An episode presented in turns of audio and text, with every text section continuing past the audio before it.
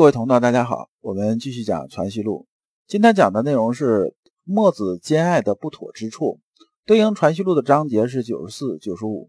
我们呢还是带着问题啊来听这一讲。呃，有两个问题：一，平等的大爱世人是否对？就是现在讲这个普世嘛，它跟普世的还差点意思。那么第二呢，对人远近厚薄啊，就有这种分别，就是有亲疏厚薄这种分别是否妥当？你脑子里先画个问号就可以了。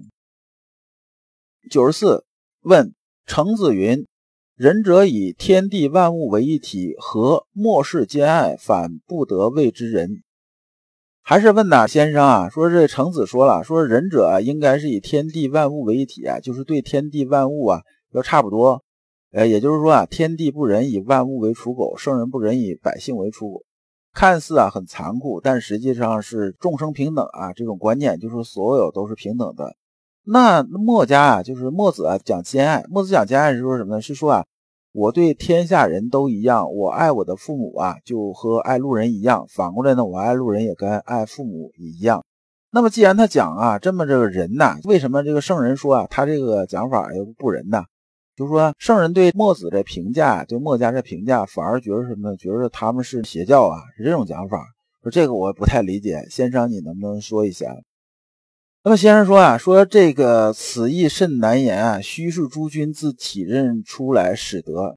这先生讲这句话呀，我想先生当时大概也就是长叹一口气，说这话呀，我真没法跟你们讲，想把它说清楚，这挺难。说各位啊，你先体认一下，这体认讲的是什么呢？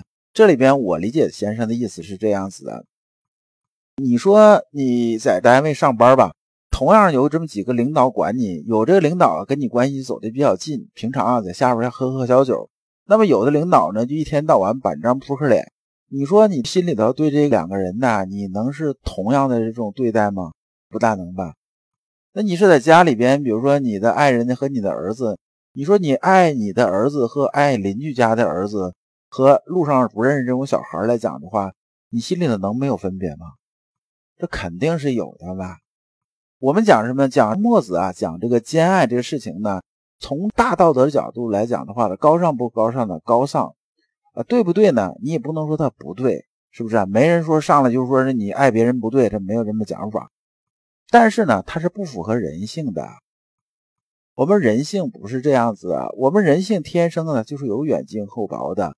就说我们对自己父母之爱和对邻居之爱，它肯定是不一样的了。同样，你有点好处，你是愿意给你父母呢，还是愿意给别人呢？那同样有这么一小时时间呢，你是愿意在家里边陪陪孩子呢，还是愿意出去之后跟不认识这个人去聊天呢？我们扪心自问，我们肯定是愿意啊，把更多的这种时间精力的东西啊，放在知己啊、至亲身上，这是人的这种天性。你要求啊，你自个儿一个人呢这么做，说我爱路人和爱父母一样，你能做到？但是我们这个世界上大部分人呢，甚至绝大部分人都是普通人呐。你拿这些东西去要求普通人，最后你能落实得下去吗？你落实不下去的。那么先生啊，接着又开始讲，说人是造化生生不息之理，虽弥漫周边，无处不是。然其流行发生啊，一直有个见，所以啊，生生不息呀。意思说这种事情啊，你要想把这事情落实下去啊。他就得让他生生不息呀，就是薪火相传呢，才能落实下去，否则是落实不下去的嘛。好，就你墨子啊，你是这样子的，你能做到爱路人和爱父母一样，我相信你也能做到，对不对？你填选几个人也能做到，但是你要想生生不息啊，想要下边人都能做得到的话，这是违背人性的，就是人的天性不是这样子的。你这么一搞法，你怎么可能能落实得下去呀？所以这些东西啊，就流于空谈了。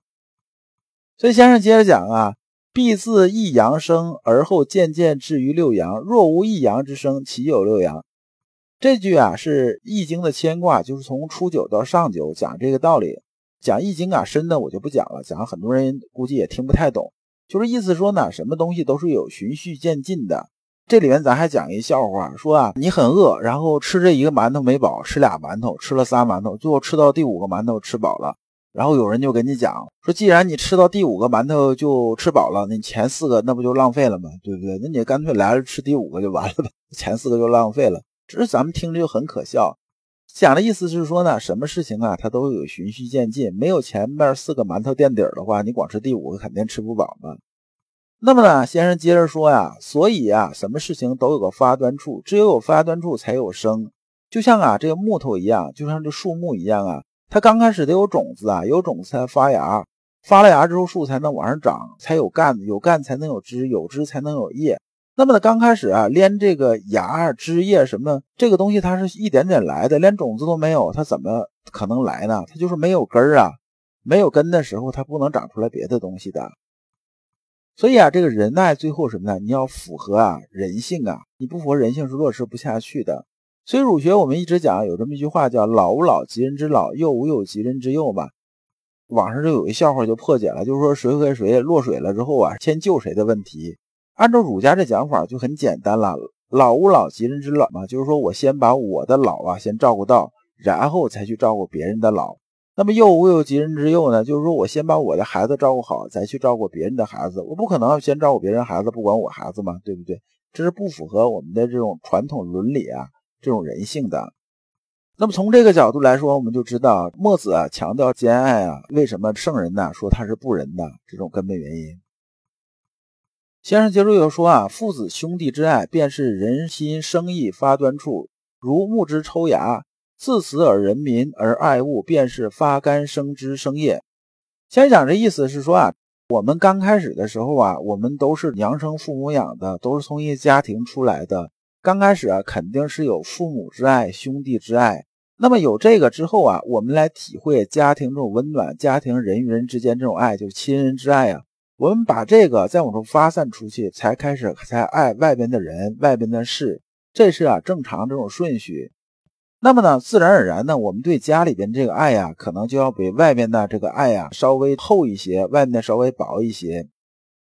那么呢，墨子说啊，兼爱无差别啊。他说这个兼爱嘛，就是把自家这个父子兄弟啊看得跟路人一样。那么这个就失去了本了。就是说没有本了，那么你没本呢，直接求墨，这就没有意义了，也就没有办法做到生生不息啊，就做不到这个。所以，我们这边引申出了什么呢？就是没法落实的高尚是没有意义的。我们嚷嚷很多高尚的东西，但是呢，它落不了地儿，那你漫天飞舞，这事就没有任何意义。所以，从这个角度来说，老刘觉得什么呢？我们学的任何东西啊，它只有落地能践行才有意义。如果不能落地践行啊，那么这种理论是没有意义的。而信仰这个东西呢，无论是我们信这个儒家这些东西也好，信佛、信道、信基督、信什么信都好，它的目的啊，只有这么三个目的，就是也也换句话说呢，是有三个标准：它能否让你过得更快乐，能否让你活得更有尊严，能否让你家里边更幸福、更有责任感。如果不能的话，那么，它百分之百是邪教。正邪啊，怎么分别？这个真的很难讲。难讲在哪儿呢？老刘打个比方，就像人呢打领带一样，这人把领带打上之后啊，你看一眼就知道他的领带打正了还是打歪了，对不对？他正啊，只有那么几种样子是正的，但是啊，领带打歪的这种方式啊，你可能变出啊千变万化这种形状，但是呢，你只要一看就知道它是歪的。九十五，言平云：当理而无私心。这里边呢，这个当理的意思就是合理的意思。这延平呢，指的就是李同。李同呢是二程的弟子，然后呢，朱子呢是在李同门下是学习过的，就相当于啊是李同的学生。那么学生又问先生说啊，说这个李同说了，说当理啊而无私心，就是说合理而且没有私心。那么这个合理和没有私心呢，它怎么分别呢？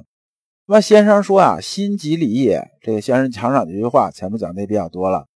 无私心呢，即是当理；说没私心呢，就是合理啊。为当理啊，不合理啊，就是有私心。这个如果是啊分开说啊，可能就不太妥当了。然后这学生又问呢，说世事啊，于世间一切情欲之私都不染者，似无私心，但外气人伦，却是未当理。这句话有点抬杠的意思，是说，那你既然说啊，这个无私心呢，就是合理，那你看这帮和尚啊，就是佛家这些人呢，他们是叫六根清净啊，把什么东西都放下了，这个就离世了嘛。这什么情欲之私啊，我都不沾染，这不就没有私心了吗？但是呢，说如果大家都当和尚尼姑的话，人类啊，估计就要灭绝了。佛家啊，就算再从主流行径来看呢，就再怎么解释啊，讲大乘佛教去讲说我们怎么样怎么样的也好，但是他避世这种消极态度是显而易见的。再一个，从历史大发展来看呢，我看哪朝哪代都没有通过弘扬佛法达到这国富民强，这个反正老刘是没见过。但是因为佛事过剩，劳民伤财啊，这种记载啊倒是不绝于史的。老刘讲这个当然是没有任何攻击佛教的这种意思，是说咱客观说事儿。先生啊，接着说，你讲这个东西啊，实际上就是什么呢？实际上你想，他已经外弃人伦了，实际上就是一个什么呢？就是一个大的这种私心呐。就是说我出家当和尚了，对不对？我离世了，我离世当和尚，家里边的事情，老人的赡养，我是不是就没法管了？那孩子的抚养也就不管了。这些东西我既然都不管了，那我只是要成就，说我下辈子不再入轮回，不再怎么着怎么着，去极乐世界如何如何这些，咱且不去说吧。那实际上它还是一种自私啊。